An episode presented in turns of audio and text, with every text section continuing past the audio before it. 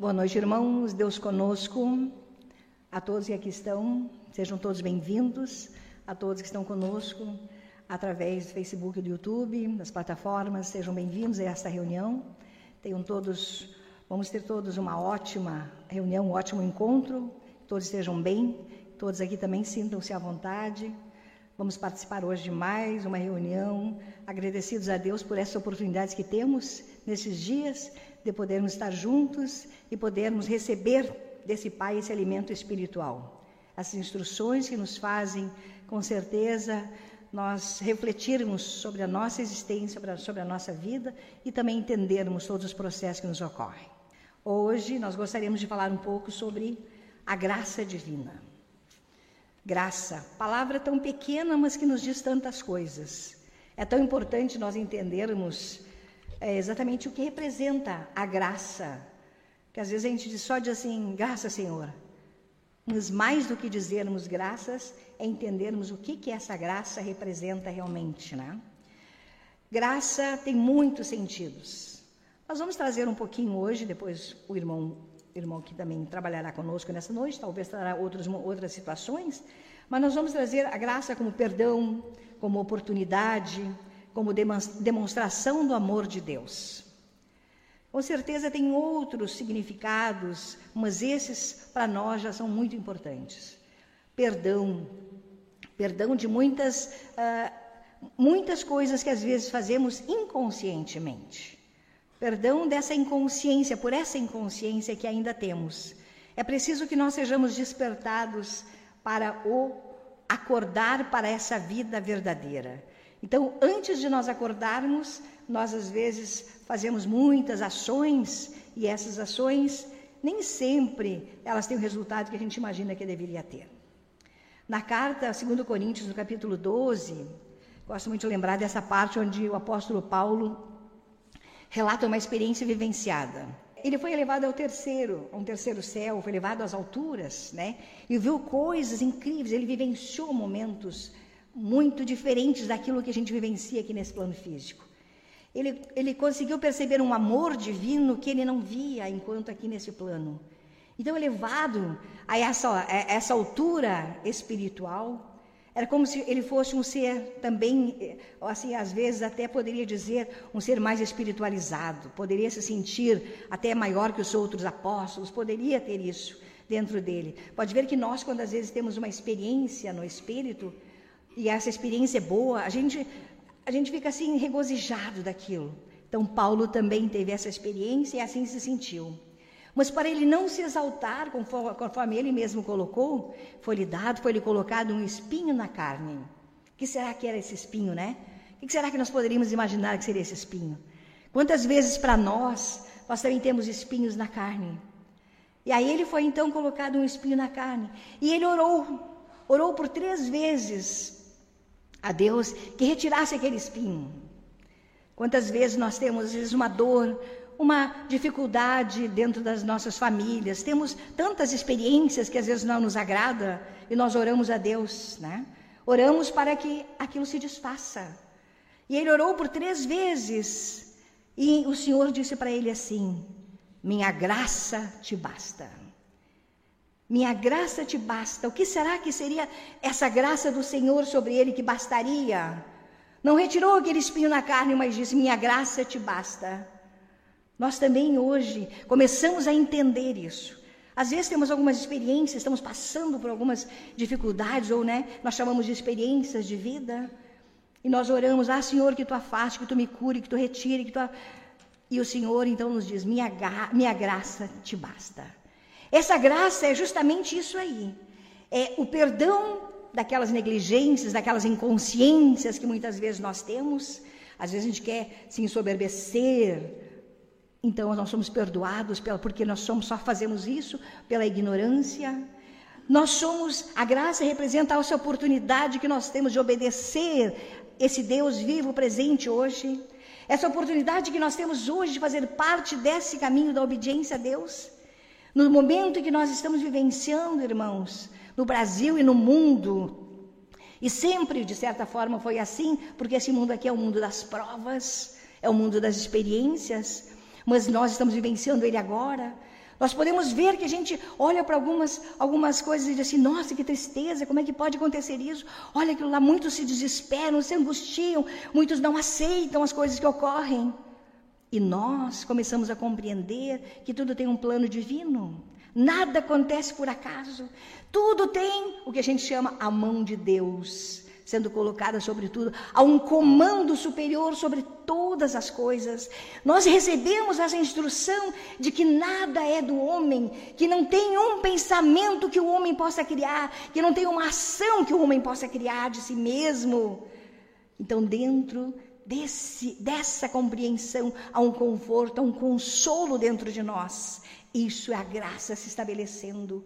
O conhecimento sendo trazido a nós, a informação, e nós vivenciando no dia a dia, a graça se estabelece, a paz se estabelece dentro dos corações, dentro das mentes, e nós não nos jogamos contra nada, contra plano nenhum, porque nós vimos sempre a vontade de Deus agindo em tudo, em todos. E é isso que foi dito para Paulo: a minha graça te basta. Não precisa que eu retire de ti esse espinho na carne, mas tu tens que trabalhar com aquilo que te foi dado como oportunidade. É dentro dessa oportunidade que tu vais valorizar realmente aquele chamamento, porque a nossa salvação não é do corpo, não é do corpo, no corpo que nós vamos nos salvar, mas nós vamos nos salvar na mente, no espírito. Nós somos salvos pelo Espírito e não pelo corpo. O corpo, o próprio Paulo diz, mesmo que o, o corpo externo, exterior se desfaça, mas o corpo interior, ele cresce a cada dia, ele se fortalece a cada dia. E é isto que foi dito para Paulo nesse, nesse momento aqui. Por isso que depois ele teve capacidade de afirmar, mesmo que o meu corpo material se corrompa, meu corpo espiritual se renova dia a dia, se fortalece dia a dia na compreensão desse Deus vivo, na sujeição a esse Pai superior que coordena todas as nossas vidas. Entrando nessa compreensão, entrando nesse caminho, irmãos, é que então nós encontramos a felicidade tão procurada. A tranquilidade, a paz na consciência, o viver realmente como todos querem, mas muitas vezes não sabem como viver, porque lhes falta essa chave a chave sublime que lhes abre, que lhes abre a possibilidade de unificar-se com essa mente superior e sentir-se então um filho agraciado, um filho chamado para o caminho, com todas as suas experiências que tiver que passar, mas agraciado porque o Pai o está comandando o tempo todo. Paulo também nos diz, em tudo, em 1 Tessalonicenses, no capítulo 5, versículo 18, ele também já começa a afirmar: em tudo dai graças em tudo dai graças, porque esta é a vontade de Deus em Cristo Jesus para convosco. Em tudo, em tudo devemos dar graças. Quantas vezes nós fazemos isso, irmãos? Quantas vezes, às vezes, os planos não ocorrem como nós queremos e nós nos revoltamos contra eles? Ah, mas não podia acontecer isso, não podia acontecer aquilo. E nós nos jogamos contra irmãos, nós nos jogamos contra o próprio Deus, porque quando nós estamos nos jogando contra irmãos, nós estamos nos jogando, jogando contra o próprio Deus porque Deus está em cada um. E só se compreende isso pela mente do Cristo que hoje é desenvolvida em nós.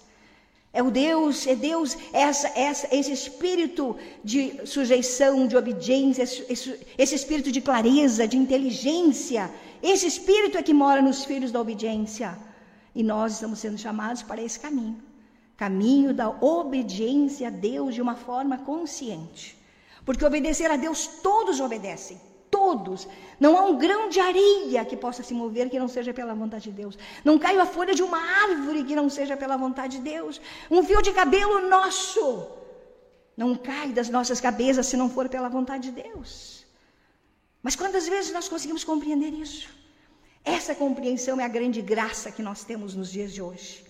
Eu ouvi, ouvi de uma irmã essa semana justamente isso que ela diz que maravilha nós podemos compreender isso diante desses momentos que o Brasil enfrenta e que o mundo enfrenta, onde as guerras acontecem muitas vezes nem sabem por quê, mas pelo poder, pela sede do poder humano, as guerras se fazem presente, as revoluções se fazem presente, os ódios, os rancores, as mágoas nos corações se fazem presente, porque falta amor, falta Deus nas suas vidas. E nós estamos recebendo isso, graças ó, a esse Pai. Em tudo dai graças. Este é um momento de maior oportunidade que nós temos de agradecer, mas não só de boca, agradecer de coração. Reconhecermos verdadeiramente a presença da divindade sobre tudo e sobre todos. Não ver nada fora da vontade de Deus. Isto é uma grande graça. Nada pode ser maior que isso. Nós temos 74 versículos no Novo Testamento e 69 versículos no Antigo Testamento falando de graça. Normalmente se imagina a graça somente quando eu recebo alguma coisa boa na minha vida, que deu certo. Bah, eu fui lá, né, fiz o exame, deu tudo certo. Eu fui lá, bah, quase bati, mas não bateu, graças a Deus, houve uma graça. Mas e quando não dá como eu quero? Será que é uma graça? Será que eu consigo perceber também ali uma graça? Quantas vezes não dá como eu quero, pois é justamente ali quando eu não, quando não acontece o que eu quero, mas o que Deus quer, ali se estabeleceu a graça. Ali se estabeleceu o amparo. Porque é Deus quem coordena as nossas vidas. Nós somos seres espirituais, comandados por seres espirituais também. Estamos aqui nos corpos hoje, justamente para vivenciar as experiências terrenas, porque é uma necessidade. Foi assim que Deus colocou dentro do seu plano. Mas nós não somos daqui. Nosso irmão maior Jesus Cristo já disse: Meu reino não é deste mundo. E nós também não pertencemos a este mundo. Quando nós, nos, quanto mais cedo nós nos conscientizarmos disso, mais rápido será a nossa ascensão espiritual. Mais facilidade nós teremos para compreender os nossos irmãos dentro das experiências que eles têm para passar e que todos nós temos nas nossas vidas. Graça, irmãos, graça. Graça é ter certeza do amparo de Deus sobre nossas vidas, independente da situação que nós tenhamos que enfrentar, mas sabendo sempre que ali nós temos essa mão protetora, esse espírito consolador, confortador o tempo todo, e nós então nos colocarmos à disposição, como nosso Senhor Jesus Cristo fez. Quando ele sabia que estava, seria a sua última refeição, comendo a última Páscoa, ele cortou o pão e deu, dividiu o pão, dou graças por isso.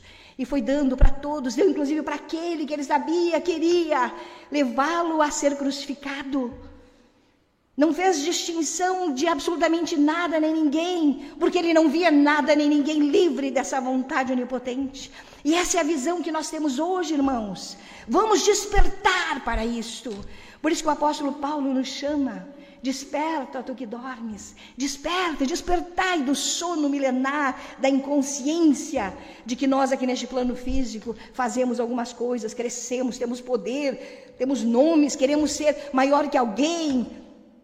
Professor Júlio Garte nos diz, agora nesses tempos, que o ódio não pode mais fazer morada nos nossos corações. Por quê? Porque a luz do Cristo hoje mora em nós. A mente crística hoje mora em nós. Não tem como o ódio fazer morada onde existe a luz, porque ódio é trevas. Não tem como as trevas fazerem morada mais. Mas existe sim a possibilidade nós vivenciarmos o verdadeiro amor. Verdadeiro amor. Paulo, em Atos, começa nos afirmando: cremos que seremos salvos pela graça do Senhor Jesus Cristo, assim como também todos são em Romanos, sendo justificados gratuitamente pela sua graça, pela redenção que há em Cristo Jesus. Diz ele assim também em Efésio, porque pela graça sois salvos por meio da fé. E isto não vem de vós, é dom de Deus. Não vem das obras para que ninguém se glorie nas obras. Ah, mas eu sou muito boa, uma pessoa tão boa como eu sou uma pessoa boa. Eu faço tanto bem para outros. Todas as vezes em que nós nos sentimos bons, nós ainda estamos dentro de uma condição chamada lei de liberdade. Estamos ainda em desobediência à vontade de Deus. Que quando chamaram Jesus de bom, mestre bom, diz ele, eu bom, bom só tem um, que é o meu Pai que está nos céus. Não existe dois bons, existe somente bom uma mente. Então, as obras todas que vêm através de nós, elas são obras divinas, e nós então fazemos o reconhecimento. Por isso que ele diz: pela graça sois salvos, por essa oportunidade, por esse amor de Deus. Não porque eu sou merecedora disso ou daquilo, não existe merecedores aqui no nosso meio. Nenhum de nós é merecedor, e nenhum de nós é pecador também. Isso é uma das coisas que é muito importante nós entendermos. Nenhum de nós é pecador e nenhum de nós é merecedor. Somos todos instrumentos da vontade de Deus em todos os sentidos. Tá, mas e quando eu faço as coisas erradas por ignorância? Sofreremos consequências naturalmente. É uma coisa natural. Mas não porque somos pecadores, mas porque somos infantis, porque ainda não somos maduros o suficiente para perceber a expressão de Deus sobre todas as coisas. Nosso Senhor Jesus Cristo disse, ele já tinha a mente, diz, eu vim a serviço do meu Pai. E nós, à medida que estamos desenvolvendo isso hoje, essa graça nos faz enxergar que nós estamos a serviço desse Deus também aqui na terra. Estamos aqui recebendo as suas orientações, principalmente para amar. Essa é a grande lição de vida que Jesus Cristo trouxe. Mas até isso é preciso entender como amar ao próximo. Amar não significa fazer o que o irmão quer. Não significa fazer as vontades humanas daquele ser. Amar significa libertá-lo, libertá-lo da ideia de liberdade. Amar significa retirá-lo dessa inconsciência, desse adormecimento. Amar ao irmão é servi-lo naquilo que edifica para a sua vida, tanto física quanto espiritual, mas principalmente para a vida espiritual. Mas a graça foi dada a cada um de nós segundo a medida do dom de Cristo. A graça, essa misericórdia, essa oportunidade, esse amor é nos dado, é nos transmitido à medida do desenvolvimento dessa consciência crítica em cada um. Nós muitas vezes recebemos as orientações, mas à medida que nós nos envolvemos com tantas coisas desse plano, nós nos esquecemos, nós adormecemos. Porque não basta estar somente dizer que faz parte da doutrina. Hoje a doutrina tem que ser aquilo que está em nós, onde nós estivermos. Onde nós estivermos, tem que haver essa possibilidade do vivenciamento dessa forma. Com amor verdadeiro a todos os seres, sem acepção de pessoas. A esse eu devo amar, aquele não, não. Isso é na antiga lei. Antes de nosso Senhor Jesus Cristo era dito assim: que nós devíamos amar os nossos amigos, odiar os nossos inimigos. Hoje não. Dentro da mente do Cristo é amai a todos, orai por todos. Não façamos acepção de pessoa. Isto é graça, isso é misericórdia, isso é amor, isto é realmente compreendermos e nos sujeitarmos. Essa graça, porque a graça foi dada a cada um de nós segundo a medida do dom de Cristo. Porque a graça salvadora de Deus se há manifestado, será manifestada a todos os homens a graça salvadora de Deus se há manifestado a todos os homens, sem exceção. Todos um dia, segundo a vontade de Deus, toda a humanidade um dia compreenderá. Então, como nós hoje podemos nos colocar contra alguém? Como nós poderemos dizer que esse merece, aquele não merece, esse pode ser amado, aquele não pode? Todos. Mas o amor com a devida compreensão, com o devido discernimento. Por isso que é nos dadas as instruções. Por isso que nós temos as instruções sagradas. A Bíblia, por exemplo, é um livro para ser estudado. Ele não é um livro para ser adorado. Muitas vezes nós adoramos a Bíblia. Não, não adoremos a Bíblia. Estudemos as Escrituras Sagradas, estudemos o livro, as duas grandes leis espirituais. Não adoremos o livro também, estudemos o livro, porque ali traz informações para a nossa vida para como nós devemos proceder no dia a dia, para com todos os seres que nos rodeiam. Todos, entre as famílias, entre os vizinhos, dentro das empresas, nós, todos os lugares que nós estivermos, nós temos instruções de como nós devemos proceder, irmãos. Às vezes temos uma dificuldade, como é que eu devo proceder com o meu filho? Leia as escrituras. Por incrível que pareça, há dois mil anos atrás foi escrita, a gente diz assim, bah, mas isso é ultrapassado. Pegar o sentido verdadeiro das escrituras não é ultrapassado. Mas o sentido verdadeiro. Às vezes nós queremos pegar a letra e acabamos que é dito, a letra mata, o espírito vivifica. A compreensão da letra faz com que nós compreendamos como nós devemos realmente nos relacionar entre nós todos. E isso é graça. Isso é misericórdia. Isso é amor, e é o amor de Deus sendo derramado sobre todos nós. Que a gente possa cada dia compreender um pouquinho mais, que às vezes aquelas oportunidades que nos vêm de uma forma parece ruim, nós estamos numa dificuldade enorme. E ao invés das pessoas nos ajudarem, parece que elas nos jogam pedras. Será que é uma coisa ruim? Tem uma historinha que diz assim: a fábula do burro, bem, bem rapidinha assim. Que diz assim: um dia um burro de um camponês caiu num poço. E caiu num poço tão profundo que o camponês não conseguia tirá-lo. Ele começou a berrar, berrar, berrar, mas o camponês não conseguia tirá-lo de lá.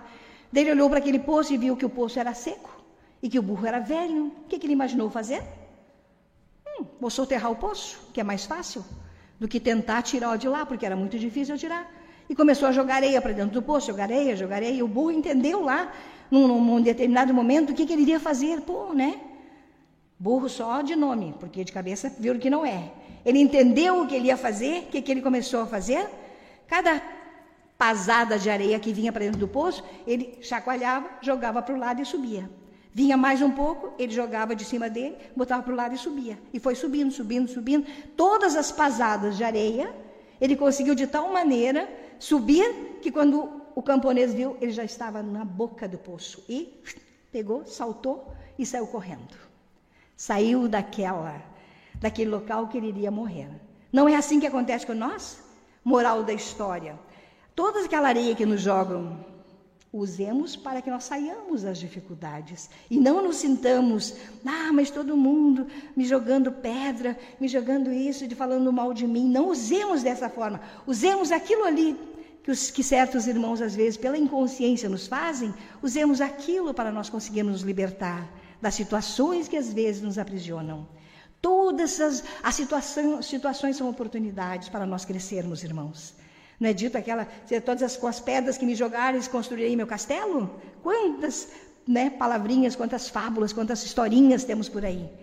Então, tudo aquilo que vier aparentemente contra nós é justamente aquilo que nós precisamos para crescer, para desenvolver certas eh, qualidades, certas virtudes dentro de nós. Usemos dessa graça, usemos desse discernimento, usemos dessa oportunidade, usemos desse amor de Deus em nossas vidas para desenvolvermos as potencialidades divinas, espirituais e sairmos daqui semelhante àquela historinha da borboleta e da lagarta que foi contada na terça-feira. A lagarta não conseguiu dar, se dar conta no momento em que ela se transformou numa borboleta, ela podia voar. Podia ser linda, voando, saindo por cima de tudo, mas ela estava presa na lagarta, estava presa naquela situação, rastejando pela, pela rua fora, rastejando pela árvore acima, esqueceu que ela podia voar, e nós estamos na mesma condição hoje, estamos recebendo asas para voar. As asas são justamente essa compreensão para andar sobre, sobre tudo aquilo que aparentemente nos aprisionaria. Estamos nos transformando em lindas borboletas. Estamos nos transformando em seres que poderão auxiliar outros de uma forma muito mais leve, muito mais tranquila. Que Deus nos conceda a graça de nós percebermos as modificações, as transformações e nos auxiliarmos dessa forma, com muito amor no nosso coração. Dou graças a Deus por este momento até aqui e passo a palavra, irmão Luiz, pela vontade de Deus também para fazer parte dessa noite. Boa noite, meus irmãos. Uma alegria muito grande estar com os irmãos nessa noite aqui presencialmente na sede da SFT de Novo Hamburgo, transmitindo a nossos irmãos que estão assistindo também conosco através da internet. Um prazer muito grande estar com os irmãos. Gosto muito quando tenho esse feedback dos irmãos aqui presentes, é muito bom, realmente. O, o texto que foi proposto para análise à noite de hoje foi a graça divina. Esse, essa graça divina, logo na, no título, ela nos remete para algo superior à razão humana, porque é, no mundo, o nosso Senhor Jesus Cristo, ele sendo o mestre, o modelo de toda a humanidade, ele nos fala que no mundo de, passarei por muitas dificuldades, e ele diz: Eu venci o mundo. Então, é preciso que a gente vá logo entendendo as razões de estarmos aqui nesses dias, qual é a nossa tarefa, qual é a nossa missão aqui e nos aprontando cada dia mais, na medida em que os conhecimentos vão chegando e nos transformando. Definindo então a, a, a palavra graça propriamente dita, seria, entre outros significados, é um conceito bíblico que aponta para a ação gratuita de Deus. Ela é o dom incondicional e independente dos méritos pessoais. Por uma premissa bem simples até, porque Deus ama todos, porque todos são seus filhos, todos foram gerados por Ele, logo, Ele tem um amor infinito por todos nós. Muitas vezes a gente se vê é, meio que separado do todo, mas só no pensamento, porque de fato nós estamos ligados nessa essência, nessa é, amor universal que nos assiste 24 horas por dia. A teologia apresenta a definição clássica de graça como favor imerecido. Isso quer dizer que a graça de Deus é algo que recebemos dele, sem que tivéssemos o direito de receber, imagina os irmãos. Então, assim, a gente poderia dizer: mesmo que as coisas não estejam acontecendo como nós gostaríamos, sempre temos motivos para agradecer a Deus. A gente costuma dizer que é, a gente tem mais que agradecer do que reclamar. Lembra que a gente falou um tempo atrás que agradecer é atrair a graça para si e reclamar é clamar duplamente. Então nós estamos puxando uma coisa pesada negativa duplamente. Não é inteligente, não é prudente. A irmã falou sobre a experiência que o apóstolo Paulo teve. Ele tinha um espinho na carne, uma dificuldade lá, e rogava a Deus para que Deus lhe aliviasse daquele sofrimento. E Deus respondeu para ele: A minha graça te basta. Imagina os irmãos, está passando uma dificuldade ali e Deus diz: A minha graça te basta. Ou seja, nosso Senhor Jesus aconteceu uma experiência semelhante.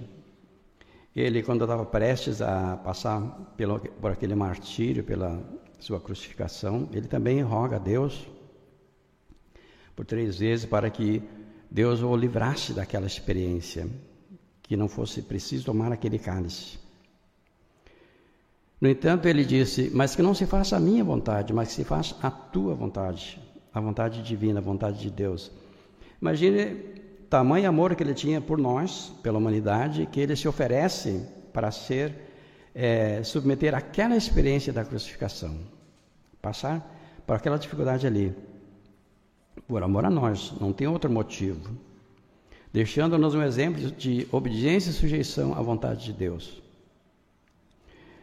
Então sejamos gratos a tudo que nos cerca, o sol que brilha, a chuva que cai e faz brotar na terra o, alimento que nos, nós recebemos todos os dias.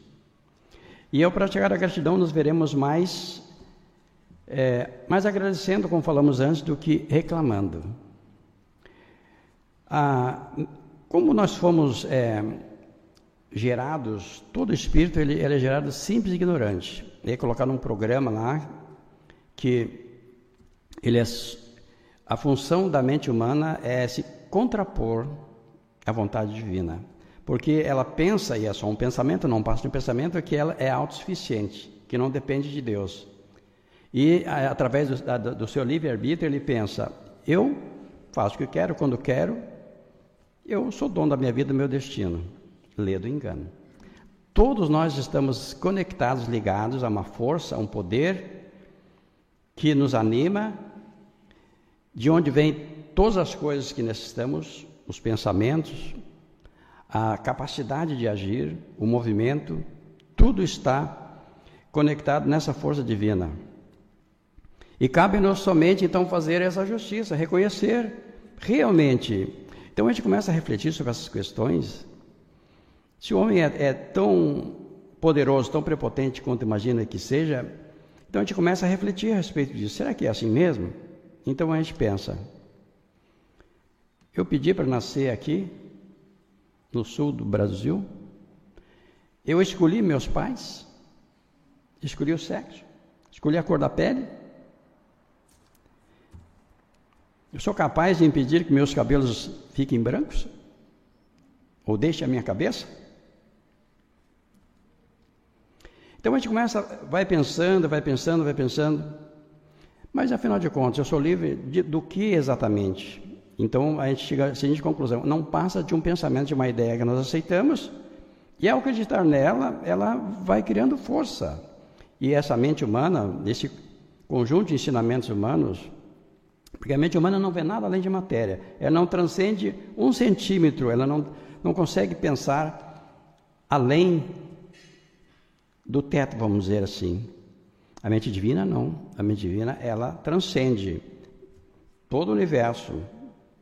Nosso Senhor Cristo, ele foi o primeiro a fazer essa obediência a Deus de forma consciente, despertando nele a mente do Cristo, a consciência superior do Cristo. Então ele fez de forma consciente essa obediência. Daí porque a capacidade de sujeitar à vontade de Deus. Porque ele sabia qual era a missão dele que ele veio realizar na terra e ele submeteu a cumprir fielmente toda a sua missão. E, e todos nós, na imitação do Cristo, também temos nossas missões a cumprir aqui na terra. E a cada etapa que nós vamos vencendo, nós vamos agradecendo. Daí porque a gente, a gente diz: em tudo dai graças. Lá em 1 Tessalonicenses 5,18 está escrito: Em tudo dai graças, porque esta é a vontade de Deus em Cristo Jesus para convosco. No mundo há diversidade em tudo que se vê, no que se sente e no que se usa. E diante disso é necessário crer numa inteligência superior, Deus, que comanda tudo na extensão infinita da criação, do universo. Os acontecimentos que não entendemos as razões, e são muitas, são para refletirmos e vivenciarmos determinadas experiências necessárias com o objetivo de fortalecer-nos espiritualmente e podemos em tudo dar graças, porque esta é a vontade de Deus. Então a gente se vê, não raras vezes, em algumas experiências, a gente pega pensando, mas que dificuldade né, nós estamos passando, vivenciando. É super necessário que a gente desenvolva nós essa resiliência de suportar as coisas, porque é, as provações assim ditas não são provações, são experiências necessárias para que a gente aplique o conhecimento que estamos recebendo de Deus.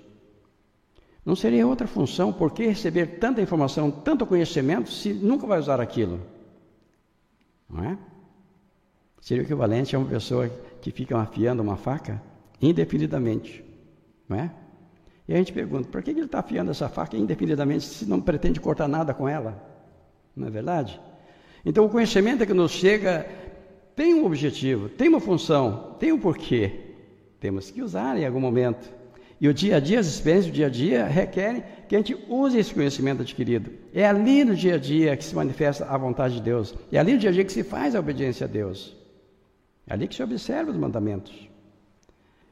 Em Filipenses 4, 6 está escrito assim: ó, Não andeis ansiosos por coisa alguma, mas em tudo pela oração e súplicas, em ação de graças, apresente seus pedidos a Deus. Ou seja,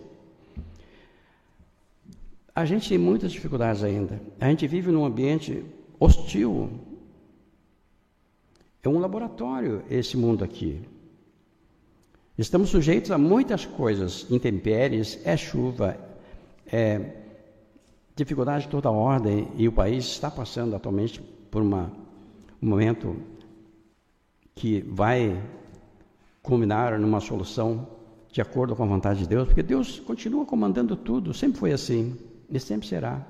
Basta nos confiar nessa inteligência superior, Ele dá soluções, vai apontando os caminhos, porque nós não conseguimos entender as razões das coisas, mas se confiarmos em Deus, que é é, nele reside a causa primária de todas as coisas, confiarmos na sua inteligência, no seu poder, na sua capacidade de resolução das coisas, certamente, nós nos harmonizando com a sua vontade, nós já não nos jogamos contra, não nos rebelamos e vamos recebendo o amparo divino, a assistência espiritual necessária para fazer essa tra travessia com tranquilidade.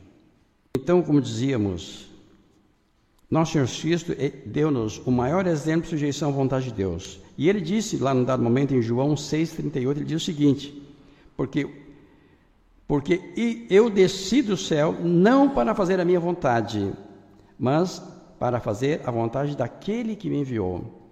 Não seria diferente com nenhum de nós. Por que, que os irmãos acham que nós estamos aqui reunidos hoje? e aqueles que foram reunidos para assistir a essa palestra, por que, que os irmãos acham que isso aconteceu? Havia uma necessidade ali, havia uma razão. Deus nos reúne para nos disciplinar, nos orientar. E a mente humana ela está passando por um processo de reprogramação. O professor de lugar fala em, em transubstanciação, cristificação. A mente humana ela está deixando, cada dia que avançamos no conhecimento divino, ela vai deixando de ser rebelde, vai se sujeitando à vontade de Deus, vai se tornando mais mansa, mais obediente a Deus, já não se revolta tão facilmente contra as situações e as coisas que, que nos sobrevêm, que acontecem no dia a dia. Vamos ali, vemos ali a expressão da vontade de Deus em todas as coisas, em todos os seres, em toda a natureza, ali se expressando a vontade de Deus. Não existe nada independente. Se um grão de areia estivesse separado de Deus, Deus não seria onipotente. A forma como vivemos a experiência na, na superfície deste planeta, no planeta Terra, necessárias à evolução espiritual, determinará o nosso maior ou menor progresso evolutivo, que culminará na nossa felicidade presente e futura, vencendo assim os degraus que nos levam àquilo que Jesus Cristo chamou de o reino dos céus dentro em vós está. O despertar desse Cristo interior, desse superior estado de consciência chamamos Cristo. A mesma mente que habitou em Jesus e que hoje desperta em nós, fazendo a mesma obediência, a mesma prática obediente. E vai nos levar de volta à casa do Pai Celestial.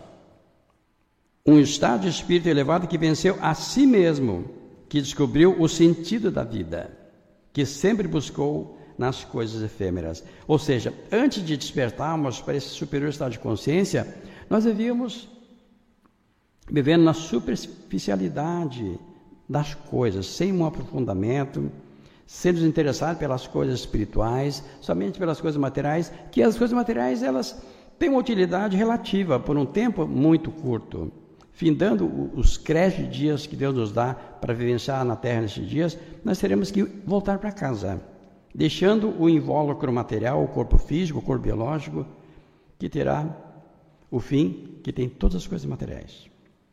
O pó volta ao pó.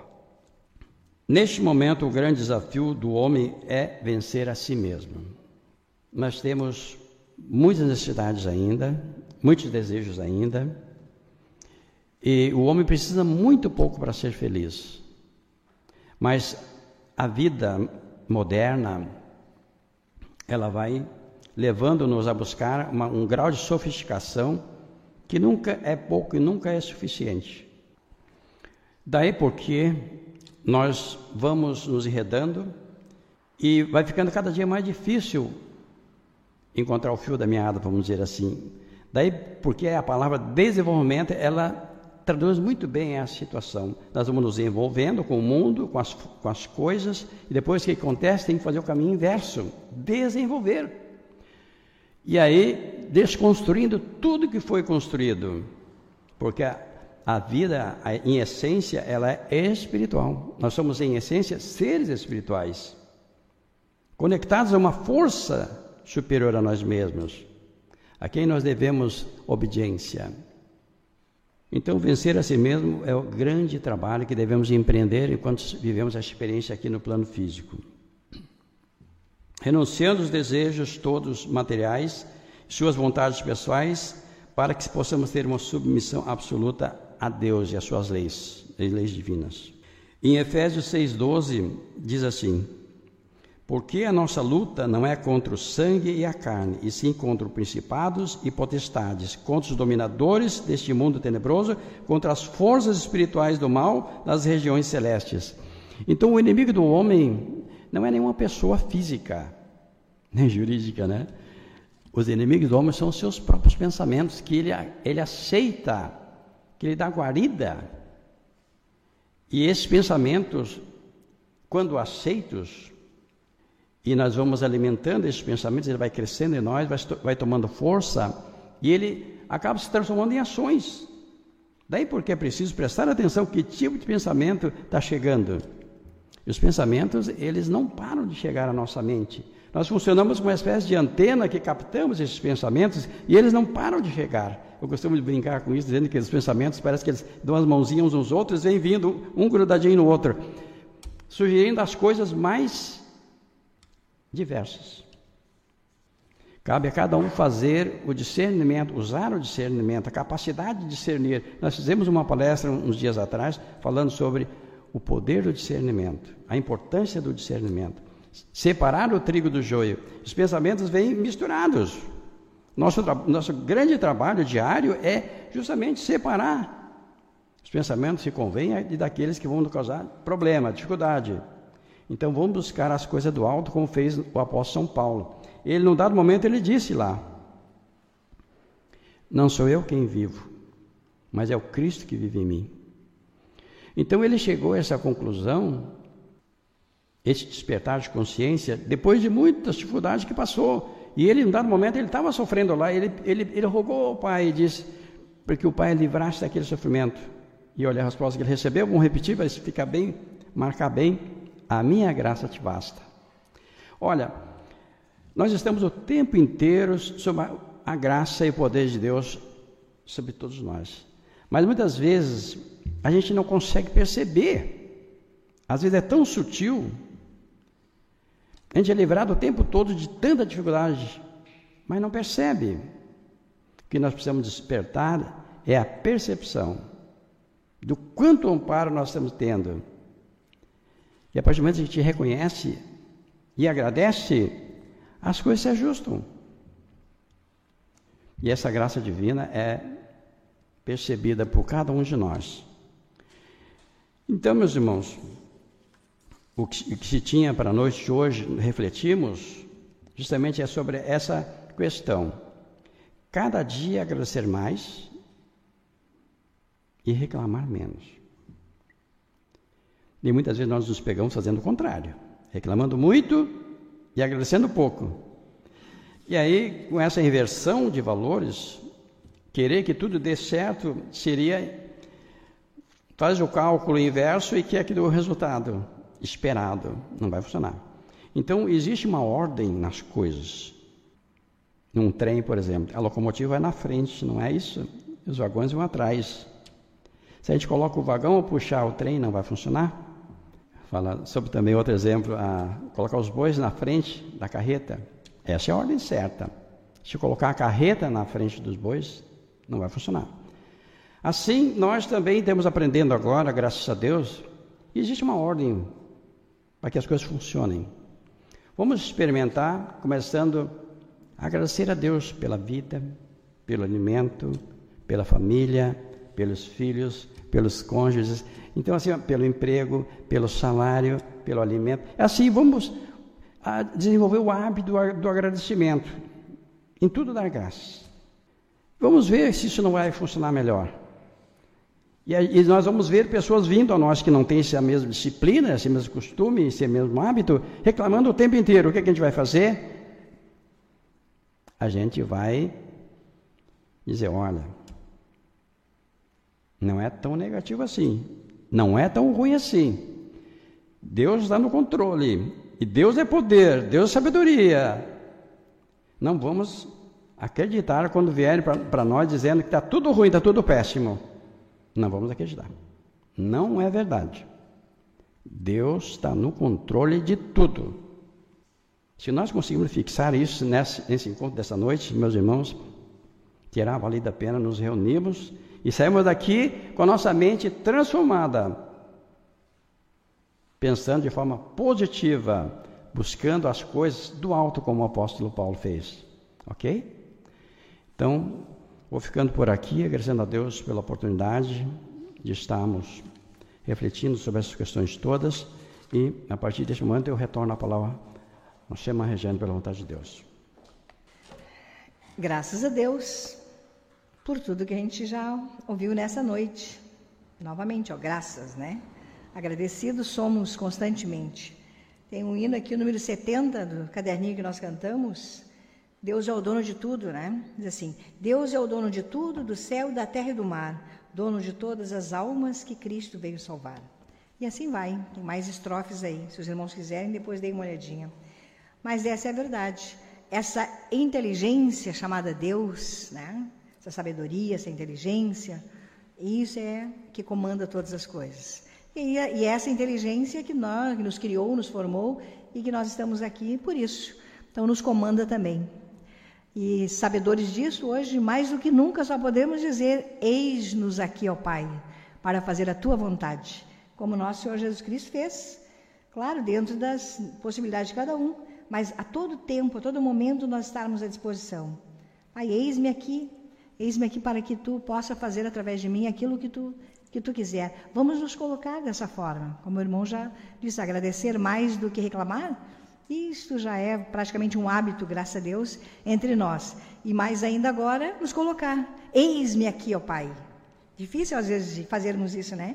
Eis-me aqui, Senhor, para fazer a tua vontade. Eis-me aqui, ó Senhor. E vamos disciplinar as mentes, ó. Isso é que é usar do discernimento, né? Ter domínio sobre si, porque essa natureza quer realmente reclamar. Ah, que sol, que chuva, que isso, que aquilo, que ruim, que dificuldade que vai ser agora.